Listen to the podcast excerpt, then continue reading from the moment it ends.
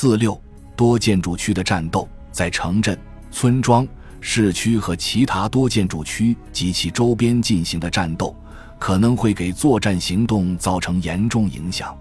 交战期间，多建筑区的重要性取决于它们关乎地形的位置、其建筑类型及其规模。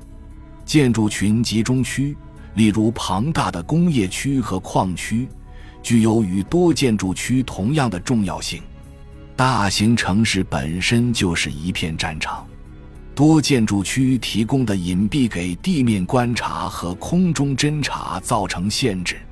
倘若建筑物结构坚固，还能为部队提供有限保护，使他们免遭轻武器、轻型迫击炮。中口径火炮、小型航空炸弹以及装甲战车的火力打击。另一方面，建筑物也引来敌人的火力和空袭，会增加火灾隐患，并延长化学毒剂的持续有效性。有利地形上，多建筑区形成天然支撑点，并成为交战重点。但对利用建筑物的部队而言，这些建筑物也可能成为比优点更大的缺点。位于敌人火力压制地域内的多建筑区，部队只能以分散队形穿越。易于观察的小型建筑区只能投入小股部队加以利用，他们不能用作预备队的阵地。不在前沿地域内的多建筑区。应确保免遭炮火和化学毒剂的破坏。多建筑区内的战斗会迅速削弱部队，通常不会给作战行动带来决定性影响。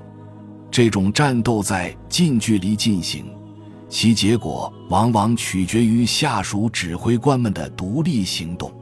进攻行动中，主力往往会绕开多建筑区。他们应以火力或化学毒剂压制盘踞在该区域的敌人，或以烟雾加以遮蔽。后续部队可在晚些时候从侧翼或后方夺取这种多建筑区。多建筑区越宽越深，对其实施正面进攻的难度就越大，敌人占据该地域的时间也越长。包括空中航拍在内的细致侦查至关重要。若侦察行动表明敌人顽强据守多建筑区并呈纵深配置，指挥官就有必要制定详细的进攻计划。密集的火力准备必不可少。为消除侧射火力，进攻部队必须首先夺取多建筑区周围的突出部。突击部队随后在炮兵、步兵、重武器和迫击炮火力掩护下推进到多建筑区边缘。随着步兵的逼近，炮火向前延伸。步兵重武器不足时，部分炮兵力量或发射排可配属给步兵，他们应尽可能紧跟步兵向前推进。它们的价值随着正常炮火无法在固定距离继续直接支援步兵而增加。随着炮火的延伸，步兵以刺刀和手榴弹冲入多建筑区，先前力量应尽可能向纵深推进，不能被小规模战斗所分散。可能的话，他们应向多建筑区的另一端前进，必要时沿街道而行。穿过庭院和天井推进，面对敌人纵深配置的坚定防御，进攻行动通常只能分阶段推进。初期进攻可能不得不跳跃向前。步兵遂行突击前，应以火炮和迫击炮火削弱房屋和农庄的顽强防御。配备炸药和喷火器的战斗工兵可提供宝贵的支援。突击力量不应聚在一起，预备队应做好应对一切挫败的准备。攻克多建筑区后，进攻方应肃清敌人并组织防御，必须采取特别措施消除鬼雷。这些任务由后续部队完成。多建筑区通常会被整合到防御中，特别是他们提供抗击装甲战车攻击的掩护时。主阵地前沿不应沿多建筑区边缘设立，而应设在多建筑区前方或穿过该区域。